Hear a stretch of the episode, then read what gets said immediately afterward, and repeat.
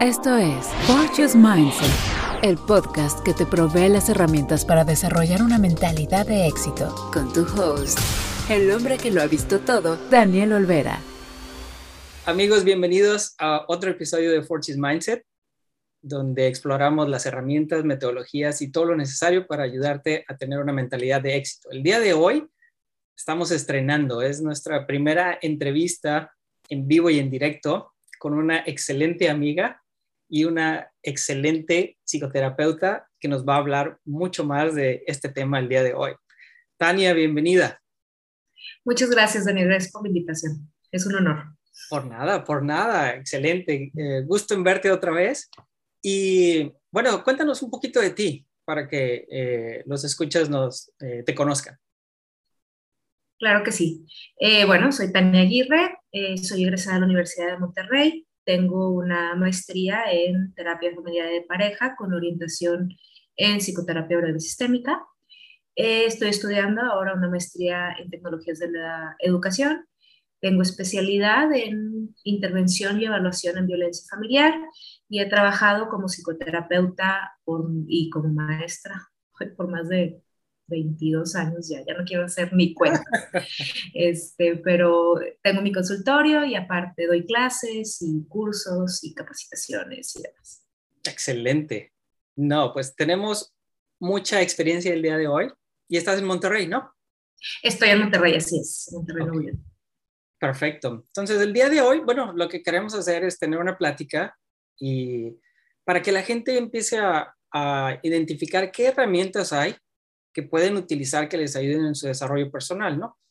A veces hay algunas, algunos tabús, mitos que, que también vamos a explorar para que la gente pueda identificar, ah, ¿sabes qué? Esto es cierto y esto no es cierto. Entonces, empecemos con, bueno, ¿qué es psicoterapia? Bueno, la psicoterapia de entrada, para que sea considerada como tal, tenemos que tomar en cuenta que, estaba, que esté basado en un método científico que lo que sea que vaya a ser como proceso terapéutico haya tenido una investigación previa y unos resultados basados en evidencia, decimos, ¿no? Eh, todo lo que no esté basado en evidencia no se considera psicoterapia como tal. Entonces, este proceso científico eh, implica el análisis y el em, cuidado de los procesos psíquicos, los procesos mentales de, de los individuos, ¿no? Que estos abarcan cualquier pensamiento, cualquier idea, cualquier em, comportamiento em, que luego nos puede llegar a generar o mucha felicidad o mucha infelicidad, ¿no? mucha tristeza. Entonces, la idea es tratar de, a través de un proceso terapéutico, eh, mejorar el estado de la persona que llega a solicitar los servicios psicoterapéuticos. Entonces, en resumen, un proceso científico a través del cual se busca que una persona que solicita un servicio eh, para mejorar su estado mental obtenga resultados y esa mejora sea palpable y sea eh, ahora sí que experimentable por la persona. Ok. Entonces, mencionaste algo interesante, es cuando una persona llega al punto en donde necesita ayuda, ¿no? ¿Cómo, ¿Cómo nos damos cuenta? Porque a veces nos vamos en la vida y aguantamos, ¿no? Y, seguimos, y seguimos, y aguantamos. Y, a veces eso nos lleva hasta llegar a un punto en donde, bueno, le llaman el burnout, ¿no? O sea, pum, truenas y entonces caes en, un, lugar peor que si tuvieras eh, tenido un recurso antes. O sea, ¿en qué momento yo como persona me puedo dar cuenta que, sabes que a lo mejor estoy en un punto en donde esto me puede ayudar sin llegar a un extremo? Podemos tener tres indicadores importantes, siendo el último el más importante. Eh, de entrada, uno, el hecho de que alguien más o alguien es más te lo diga. ¿Por qué? Porque no es lo mismo que, te lo diga una sola persona a que ya te dijeron varias personas, oye, te ves cansado, te ves agotado, te sientes bien, este, te has estado enojando un chorro últimamente, etcétera, ¿no? Em, el segundo punto es cuando tú mismo en tu desempeño laboral o en tu desempeño cotidiano ves cambios eh, que se te hacen extraños, ¿no? Incluso te dejan de gustar las mismas cosas que te gustaban, o te, o te sientes incómodo, te sientes ansioso, batallas para dormir, batallas para comer, o comes demasiado, o duermes demasiado, como tus hábitos, tu rutina eh, cambia y no está relacionado con COVID o con cualquier otra eh, cosa externa a, a, nuestra vida, ¿no? Una enfermedad o lo que sea, ¿no? O sea, no estoy enfermo, pero eh, hay algo diferente en mí. Y por último, tu propia percepción de eh, malestar generalizado, ¿no? Tu desempeño en el trabajo baja, tú te sientes irritable con tu familia, te, te sientes eh, solo, te sientes incomprendido. Eh, siempre les pongo la, el ejemplo de ir manejando en contra de una gran avenida, ¿no? Es como, este, de repente nos topamos con gente que dice, ay, no, es que yo estoy bien y todos los demás están mal pues no es posible, o sea, es como si fueras en una gran avenida gigante manejando en contra y todos los demás están mal menos tú. Pues no, si ya hay muchas cosas que se juntan y tú dices, híjole, o es más, con una sola cosa grande, un proceso de vuelo demasiado prolongado, cosas que a ti te incomodan, ya con eso es suficiente para que digas, y, y, sobre todo tener bien claro, ¿no? El hecho de ir a pedir ayuda no significa que te vas a quedar 18 años en terapia, ¿no? O sea, hay muchas modalidades, incluyendo la que yo practico, que son breves y que en cuestión de unos cuantos meses uno puede empezar a sentirse mejor, ¿no? Y prácticamente en unas cuantas semanas te empiezas a sentir mejor y, y, eso es lo importante, ¿no? De que a veces estás con objetivos, quiero trabajar específicamente con esto y a eso vamos y con eso lo resolvemos, ¿no? Ok, entonces, escucho un par de cosas. Una es, bueno, tienes que tener también sensibilidad y conocerte a ti mismo, ¿no?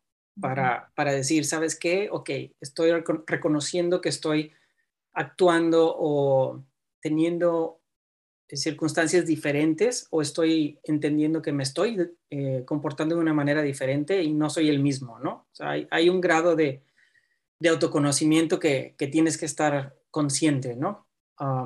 Claro, como dijiste, también factores externos, el amigo te dice, hey, ¿qué te pasa? Etcétera. Entonces, tienes que estar alerta cuando te llegan esos comentarios o esas eh, que menciona la gente, bueno, para darte una idea, ¿no? Y la otra que mencionaste es el tiempo. O sea, ¿cuánto dura? Tú dijiste, bueno, meses, semanas. O yo he conocido personas que siguen en terapia por años. Ahora, claro, no es que estén trabajando a lo mejor el mismo tema que llegaron hace cinco años en lo mismo, ¿no? Obviamente sería un poco ilógico, pero, pero a veces como que el concepto es, ah, no, es que estás en terapia por muchos años y bueno, personalmente yo he ido a terapia un par de veces y he ido, como mencionaste, por puntos bien específicos, ¿no? Y recuerdo un amigo diciéndome, eh, porque fui, estuve con, en terapia como por seis semanas y ya, se acabó.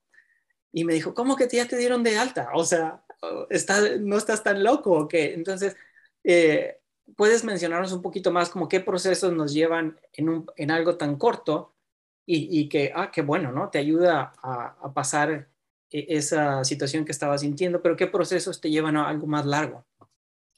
Eh, en realidad tiene mucho que ver con la orientación del terapeuta. Creo que es importante saber que el hecho de haber tenido, por ejemplo, una mala experiencia con un terapeuta no significa que todos los psicólogos sean iguales, ¿no? O que todos los procesos terapéuticos sean iguales.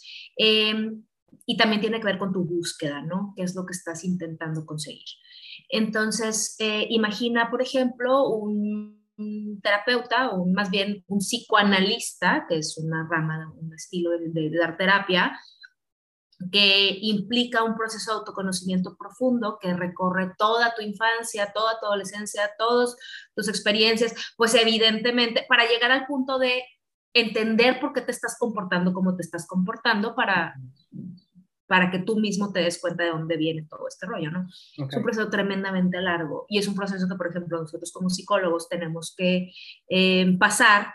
¿Por qué? Porque nos permite conocernos eh, a, cierta profundidad, obviamente siempre va a haber cosas que no, o sea, nadie es perfecto, nadie se conoce a la perfección, pero eh, que eso previene que nuestras propias cosas se metan en los procesos terapéuticos de nuestros pacientes.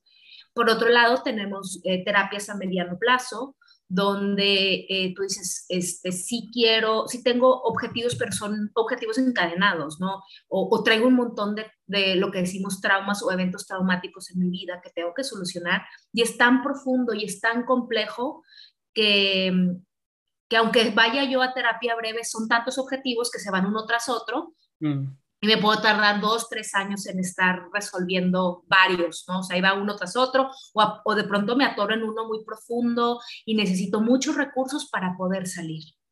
Y el último, el más sencillo, es cuando tú dices, es que en realidad creo que mi vida está bien, pero estoy ansioso en el trabajo, pero eh, me siento triste por un evento, una pérdida significativa, ¿no?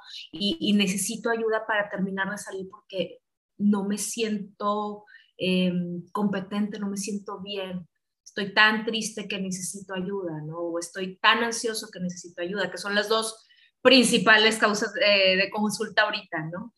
Pero realmente depende mucho de tanto lo que quieras como la orientación del terapeuta que estés buscando. Y ahora, un mensaje de nuestro patrocinador. Hoy quiero dar gracias a nuestro patrocinador, The Mod Project. ¿Escribiste tus memorias o una novela en la pandemia y ya dejaste el proyecto abandonado? The Mod Project te ayuda desde corrección de estilo, ortografía, maquetación, hasta la producción de tu material en audiolibro, usando voces profesionales y dándote un descuento al mencionar mi podcast. Comunícate con ellos en LinkedIn, The Mod Project, o también en su página web https diagonal diagonal de-mod.com. Esto es the-moth.com.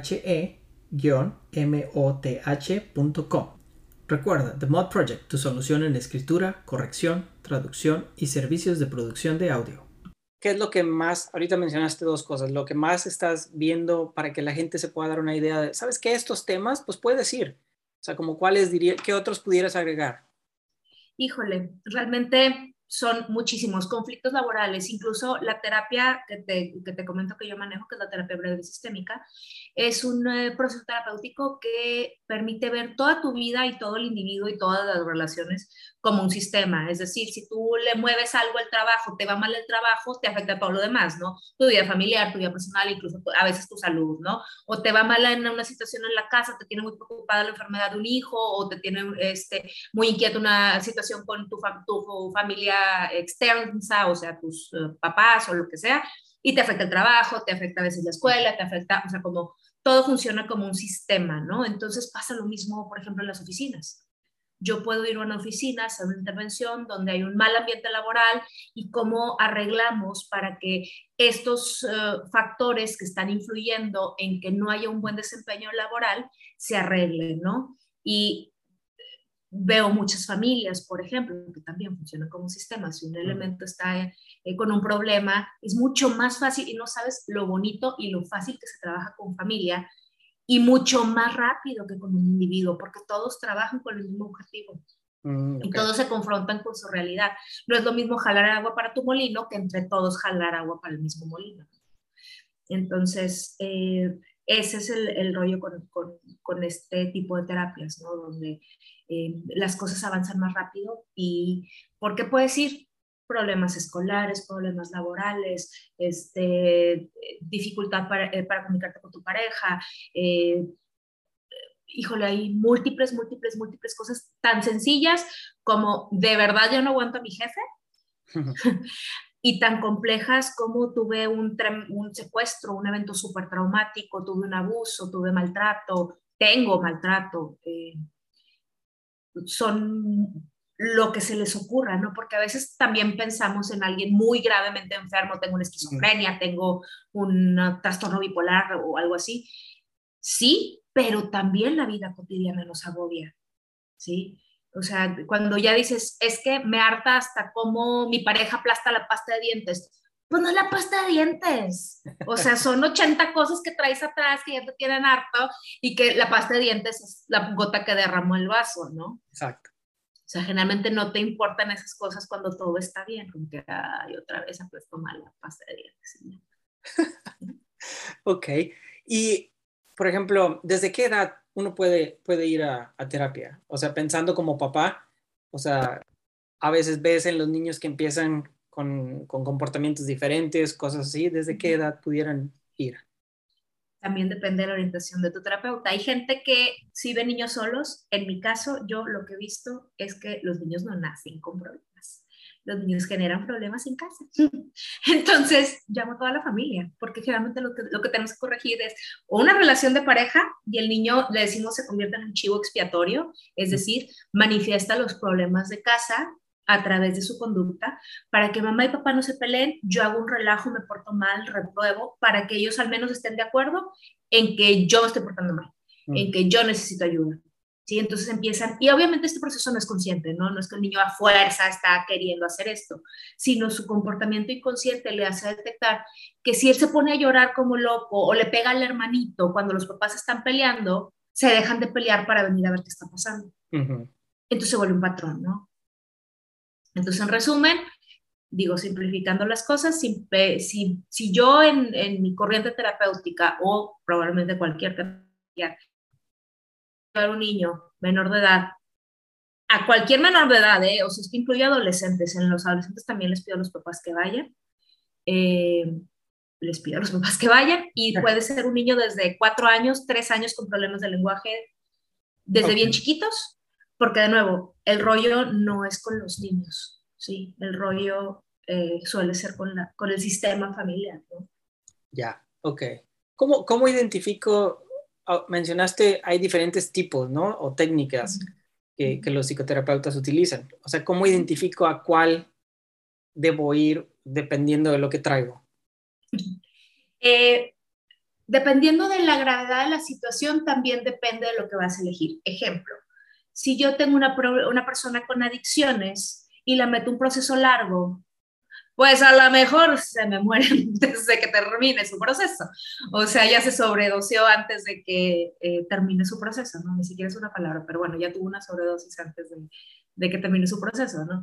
Eh, si necesito que las cosas se apresuren, terminen, eh, generalmente, por ejemplo, todo lo que tiene que ver con, con rollos laborales, la terapia breve es mucho, muy sencilla, o sea, es como... Okay vamos, enfócate. Si realmente es un rollo de personalidad profunda, ¿a me refiero? a yo no sé por qué no encuentro pareja y ya tengo años buscando y realmente no sé qué parte de mi personalidad esté afectando, qué traumas infantiles, bla, bla, bla, bla. Porque obviamente hay técnicas breves, funcionales, ¿no? Pero si yo quiero, o sea, saber por qué soy como soy, saber por qué reacciono como reacciono, puede ser un psicoanálisis, ¿no? Dependiendo también de tu tiempo y de tu presupuesto, porque tampoco son procesos, eh, sí hay procesos súper baratos, pero entre más experiencia tenga tu terapeuta, muy probablemente más alto será el precio, ¿no? Entonces, eh, hay procesos, hay, aquí en México hay muchos servicios comunitarios, en Estados Unidos también hay muchos servicios comunitarios, que muchas veces son manejados por estudiantes, ¿no? Entonces, pues así como que te digo, hay mucha experiencia, pues no pero son a su vez coordinados por profesores que los orientan, pero pues nunca va a ser lo mismo a tener un terapeuta experimentado que, que directamente está interactuando contigo. Claro.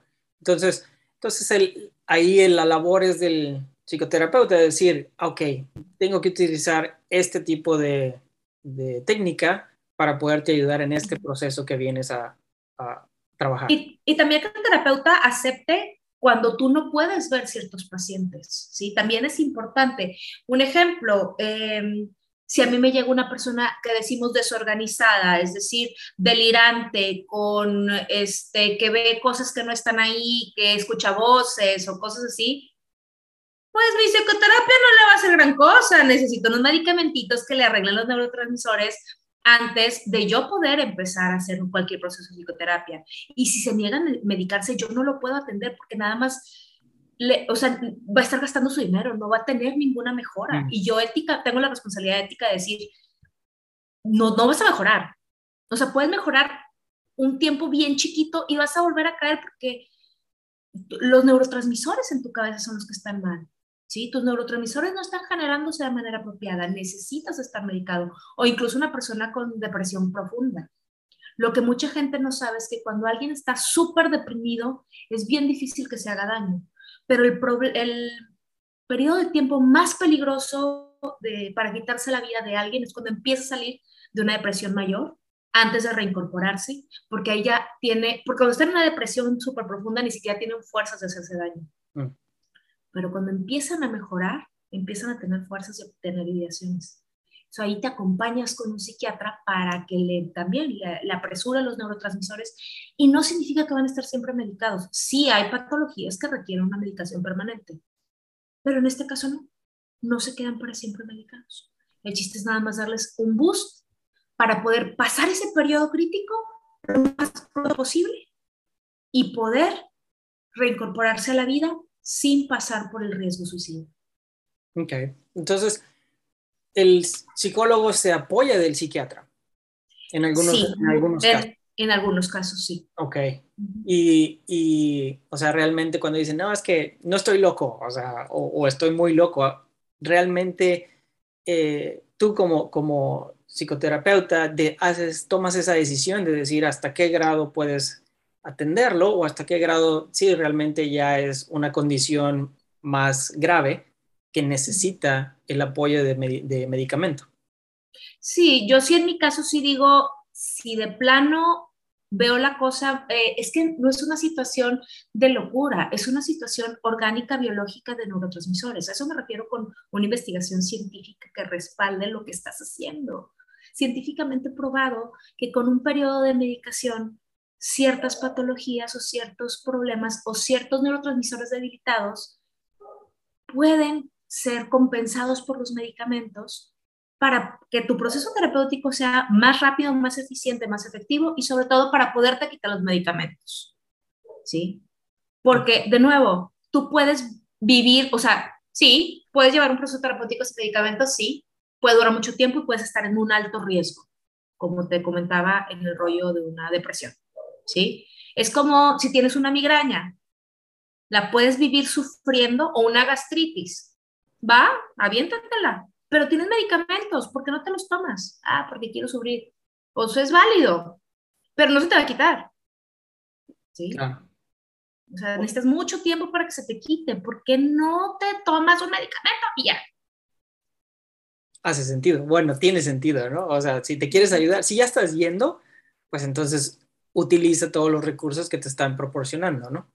¿Cómo, cómo le, le, le hago, por ejemplo, yo, yo estoy en, varios grupos de papás y viéndome al lado de, el hombre, ¿no? O sea, la masculinidad o a veces es ese de, no, yo no quiero, yo no le entro a esas cosas. Eh, no creo. No creo. ¿Qué, cómo, ¿Qué nos puedes decir al respecto? O sea, realmente a veces hay mucha, ah, mucho miedo o mucho tabú o mucho...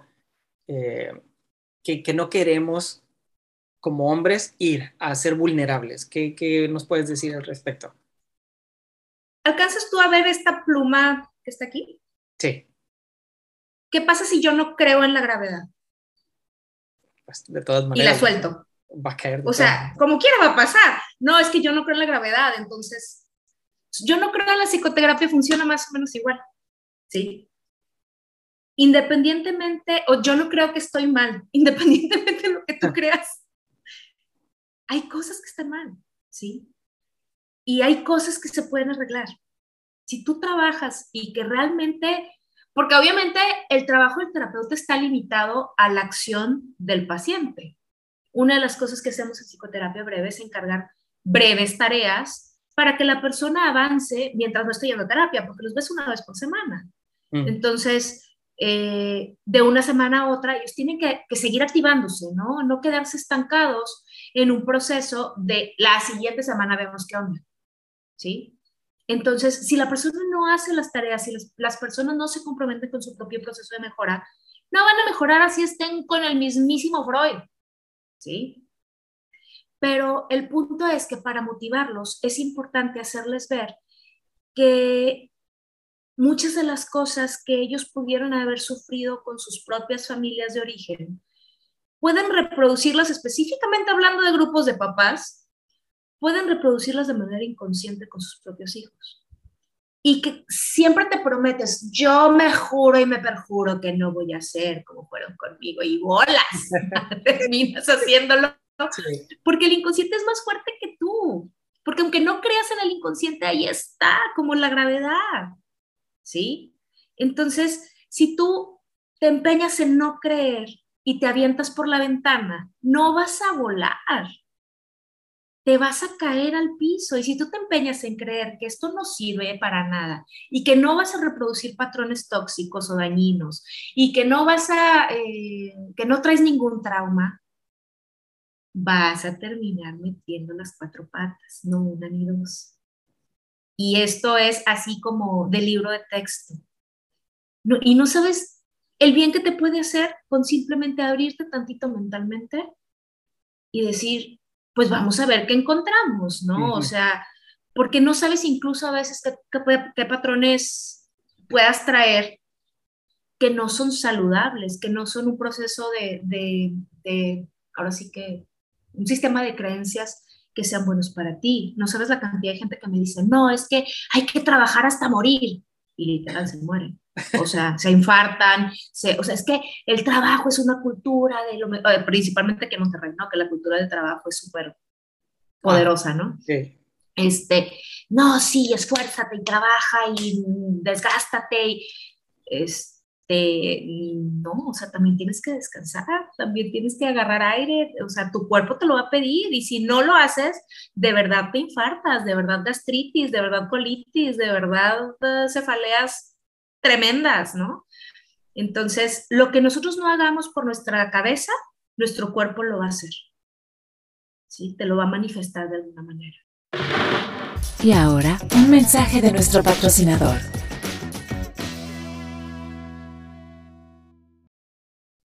Entonces, cuando, cuando la esposa dice, ¿por qué no vas con, a terapia? Es, es algo que, que, debemos de considerar. O sea, a lo mejor, a lo mejor lo está diciendo, bueno, porque ella, hablamos al inicio, ¿no? Del, facto, del, del elemento externo que alguien empieza a notar en ti, cambios, etcétera. Entonces, eso es algo que debemos de estar también como que alertas y decir, ah, ¿por qué me estás diciendo que vaya a terapia? No estoy loco y empieza la negación, ¿no? Y, y de nuevo, los locos no van a terapia, los locos se les encierra en un psiquiátrico, ¿sí? Entonces, el proceso de terapia no es para gente loca, es para gente que está saturada, que necesita sacar un problema y no le ve la salida. Incluso cuando está uno sobrecargado emocionalmente por un montón de cosas externas a ti, hay veces que no ves cosas que antes veías con mucha claridad.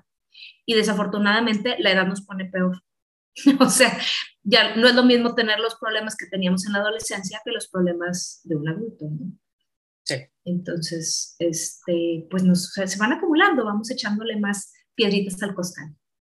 Oye, ¿y funciona así en vía Zoom, vía video, videoterapia? fíjate que es palabra, Sí, no, no, claro, es que fíjate, em, tenemos ya varias generaciones, ya más de 14 años, estudiando la, psicología en línea, ¿sí? Eh, tiene muchas limitantes, pero también muchas eh, cosas a favor, ¿no? Eh, ¿A qué voy? Por ejemplo, uno pone las cosas en una balanza. Nunca va a ser lo mismo, por ejemplo, un latino viviendo en Estados Unidos que sea atendido por un terapeuta latino o incluso alguien de su ciudad de origen o de su país de origen que conozca un poquito más del contexto, a que vayas, por ejemplo, con una anglosajona terapia como latino. O a la inversa, ¿no? Una persona, una mujer afrodescendiente que vaya con un latino, con un hombre latino, con un hombre blanco privilegiado, la, la, la, ¿no? O sea, ya sabemos todo este rollo cultural. Consíguete un terapeuta que, te, que esté a tu mismo, en tus mismos conocimientos, porque todas las desventajas que pudiera llegar a tener estar en línea se compensan con el hecho de que entiendan tu cultura y, la manera de ser de tu, de tu gente. ¿no? Eso como un ejemplo.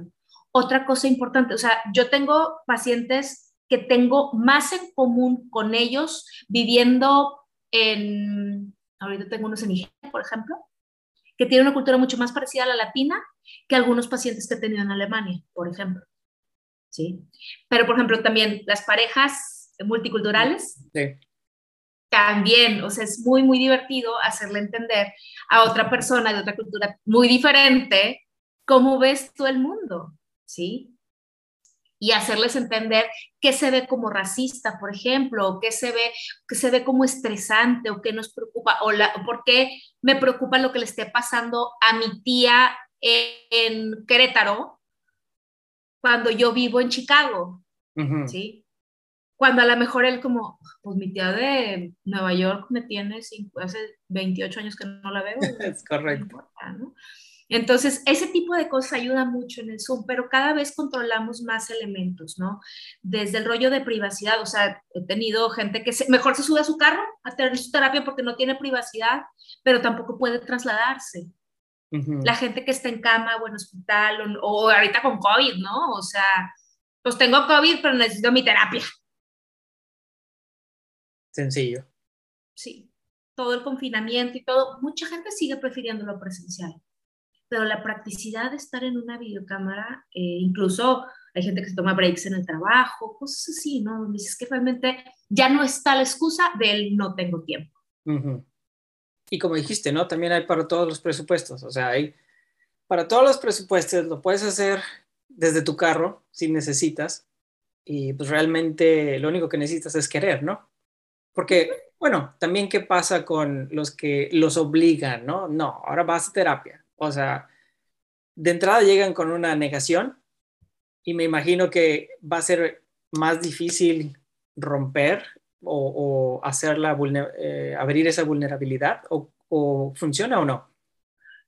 Em, sí funciona con algunos perfiles. Ejemplo, adolescentes, ejemplo, hombres violentos. Tenemos gente que por mandato legal oh, eh, va a terapia, pero se hacen grupos en ambos casos. O sea, el, trabajo óptimo que al menos en mi experiencia he encontrado es que cuando van obligados es mejor que vayan entre, o sea, que se junten varios, ¿no? O sea, tener un grupo de hombres, obviamente yo como mujer no soy la candidata ideal, por ejemplo, en un rollo de hombres violentos, pero por ejemplo me ha tocado con grupos de mujeres adolescentes eh, que van obligadas ya sea por los papás o por algún otro motivo, que la escuela, por ejemplo, también la escuela, si quieres seguir estudiando, tienes que, en esta escuela privada, tienes que ir a terapia.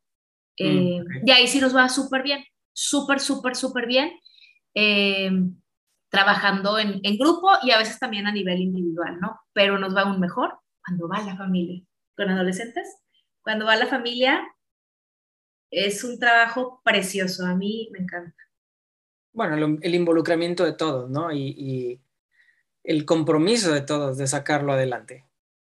sí, y es sacar un objetivo, no una persona. Nunca eh, decimos, es que venimos por culpa de no sé quién. No, venimos porque algo en la familia no está jalando. Ok. Sí. Entonces sacamos adelante el conflicto, no sacamos adelante a la persona. Entonces, en resumen, o sea, hay mil mil atributos buenísimos de un día ir a, si nunca has ido, pues un día ir a, terapia, porque te sientes un poco mal, porque estás viendo cambios en, tu manera de ser, porque otras personas están eh, apreciando cosas diferentes en, en, tu desempeño laboral o en sistemas como comentaste, en la familia, en la oficina, en tus grupos de amigos. Y es una experiencia que, bueno, pues te puede ayudar a tener más claridad y al final del día trabajar si hay algo ahí que no está funcionando bien para ti.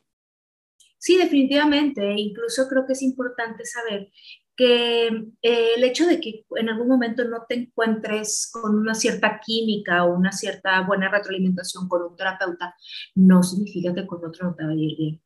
Sí, también es importante. Y tampoco se sientan comprometidos. O sea, no me gustó ese proceso, pues no te quedes, cambia, ¿sí? O sea, como no me sentía a gusto, me sentí juzgado en determinado momento, o sea, a mí me han llegado un montón de, de, pacientes de rebote, ¿no? Donde es que me dijo esto y qué onda con ese machito, ¿no? No, no, yo paso sin ver, ¿no? O, o qué onda con este que no tiene ni idea este, de lo que yo he batallado, cosas así. Ok. Entonces me sentí juzgado. ¿Por qué pasa? Digo, todos somos humanos, nos podemos equivocar, no todos los terapeutas son perfectos y sobre todo se vale que no te halles con alguno. ¿no? Entonces, esa es la idea, Daniel, que, que, cualquier persona que realmente esté interesada y comprometida con su proceso de mejora y cambio, que encuentre los mejores caminos para sentirse mejor. No hay, no hay ningún motivo para sentirse miserable. Me gusta, me gusta esa última parte. O sea, realmente es lo que, lo que quiero lograr con, con, con esto, ¿no? O sea, si alguien tiene las ganas la, la, y también, o también la necesidad, pues bueno, hay recursos disponibles, a veces solo es necesidad de, ah, escucharlo, o no lo había pensado de esa manera. Bueno, se abre el espacio y dices, ok, ya por lo menos estás uh, abierto a la posibilidad y pues bueno, es un recurso muy bueno que te puede ayudar a sentirte mejor al final del día. Claro, y, y ojalá que más gente esté cada vez más abierta a, a, esta posibilidad, porque no solo mejora tu calidad de vida, sino la de todos los que te rodean. Regresando al sistema, ¿no? Tu Así sistema es. familiar, a tu sistema de oficina o lo que sea. Tania, es buenísima esta información que nos estás dando. ¿Cómo, uh, dónde te podemos encontrar? Si a alguien le gustaría platicar un poquito más contigo, ¿qué, qué hacemos? Eh, digo, tengo correo, tengo Instagram, tengo Facebook y obviamente eh, mi WhatsApp, lo que sea más útil para las personas, con mucho gusto eh, se los comparto. Tania Aguirre Psicoterapia está en, en Instagram, está en Facebook y, y, si necesitan mi WhatsApp, pues tú lo tienes con, con toda confianza. También mi, mi correo electrónico también es taniaguirrepsicoterapia.gmail.com. Perfecto. No, bueno, pues te agradezco muchísimo, Tania, tu tiempo. Ha sido una conversación muy buena. Creo que eh, empieza a dar más información, más acceso a las personas para que tengan una mejor idea de qué se trata, de qué pasa cuando vas a una terapia. Y bueno, pues ya no tienes que tener o miedo o incertidumbre o ese, esa... Uh, ¿cómo le llaman? Eh, rejection, se me fue la palabra. Rechazo. rechazo. Ese rechazo eh, de entrada, ¿no? Porque a veces es lo desconocido. Entonces, uh -huh.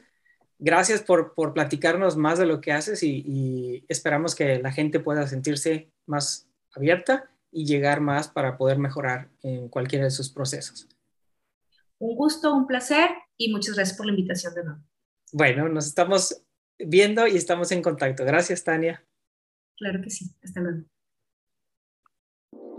Acabas de escuchar Fortune's Mindset, el podcast diseñado para ayudarte a desarrollar una mentalidad de éxito. Fortune's Mindset. Conecta con tu coach Daniel en LinkedIn, Facebook e Instagram.